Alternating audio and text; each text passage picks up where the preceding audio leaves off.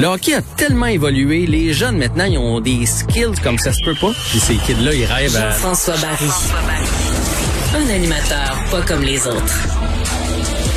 Et Jean-François, tu nous mentionnais hier que la Ligue de hockey junior majeur du Québec commençait sa saison hier, mais ce soir, premier match pour Fiston. Premier match pour Fiston. Ce soir, là, je suis en route. Je vous parle de la belle région de Stoneham, près de Québec. Donc, je suis en route, vous aurez compris, vers Chicoutimi, puisque parle, le. Parle vite, parce que dans le parc, ça va couper. non, non, mais je suis stationné. Ah, OK, OK, OK, OK, c'est bon. non, non, non. J'ai arrêté euh, faire le plein en même temps avant d'entrer dans le parc.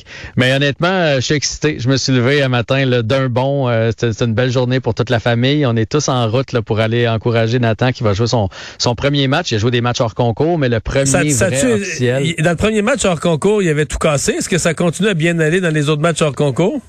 Là, tu sais que j'aime pas parler de ça. Je suis, je, je veux pas jinxer mon fils, mais il y a huit points à ses trois derniers matchs. Donc euh, oui, les choses vont très très bien pour euh, pour Nathan.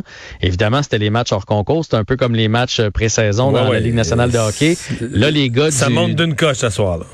ben, le- l'intensité, les vétérans vont monter d'une coche et tous les joueurs qui étaient NHL au camp de la, tu sais, comme Joshua Roy, par exemple, avec le Phoenix de Sherbrooke, qui était au camp du Canadien, reviennent dans leur équipe. Donc, tout le monde descend d'une chaise. Ouais, ouais, ouais. Fait que c'est ça, mais c'est pas grave. Peu importe ce qu'il va faire ce soir, euh, c'est un accomplissement. Là, je veux dire, tu sais, Nathan, c'était son rêve de jouer là. Fait que nous autres, on est juste euh, contents. De jouer junior majeur, je comprends. Si, si jamais il en met une dedans ou qu'il ramasse un point, ben ça sera un bonus. Mais pour le reste, on, on va être là. là. Je pense qu'on a une belle petite section du Drakkar parce qu'évidemment, il y a plusieurs parents qui montent aujourd'hui. Puis le Drakkar qui euh, de Bécomo qui repêche aussi plusieurs joueurs du Saguenay parce que c'est plus facile, c'est à côté. Fait que on va être bien représenté en rouge Ouais. parmi les bleus. oui, exactement. Euh, fin de semaine, le Canadien joue deux fois. Le Canadien joue deux fois. Euh, peu de joueurs vont jouer les deux matchs. On a gardé sensiblement les mêmes formations qu'on a vues contre les Maple Leafs de Toronto. Euh, Il y a des joueurs qui euh, vont être sous évaluation un peu plus. euh, sont, sont, sont- ils ont passé la première radiographie. Puis là, on voit un spécialiste, là, mettons. Là, un gars comme Ryan Paling, euh, il n'a pas le droit d'en jouer une autre mauvaise. Je pense qu'il le sait. On va surveiller sa mini-coup aussi.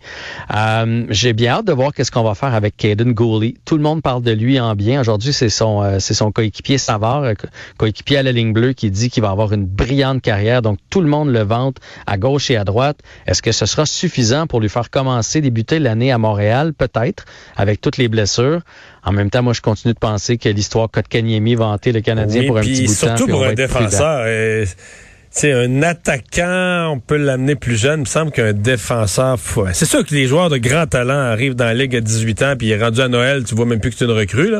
Hmm. Mais c'est l'exception quand même qui sont à ce niveau-là. là. C'est, c'est, c'est un par, Ouais. euh, par quelques années. Là. Ouais, même s'il y a le physique et tout et tout, moi, l'autre problème que je vois, c'est que tu as un autre projet déjà. Tu en as un autre jeune qui s'appelle Alexander Romanov. Fait que, tu sais, si tu montes goalie, là, ça veut dire, est-ce que tu, tu les habilles tous les deux? Ça fait deux projets. Là. Deux projets sur six défenseurs, c'est énorme. Puis commencer à, à les laisser de côté un match sur deux, je pense pas que c'est une bonne idée. Alors, à mon avis, il va retourner dans son équipe. Reste qu'il va avoir laissé vraiment une belle impression. Fait qu'on va surveiller ces deux matchs-là. Il va y avoir de grosses, grosses coupures après. Le Canadien qui va s'approcher de son équipe finale pour le dernier match hors concours la semaine prochaine. il te reste 30 secondes pour nous parler de Brady qui retourne en Nouvelle-Angleterre. Je te dis tout de suite que j'écouterai pas. Ah non, hein? Mais moi, je suis curieux. Tu vois, Tom Brady contre Belichick, 20 ans ensemble, 6 championnats. Et comme le hasard fait bien les choses, il manque 68 verges à Brady pour euh, euh, dépasser Drew Brees là, comme le plus grand passeur de tous les temps au point de vue des verges. Fait que c'est un scénario hollywoodien, Mario. Faut que t'écoutes. J'imagine les commentaires des commentateurs que toute la game là, vont Ah Brady, Brady, puis Belichick, Belichick, puis Brady, Belichick, Belichick, Brady. Euh, ça, va, hey, ça va prendre de la bière, ça. Bonne fin de semaine. Salut, bon week-end.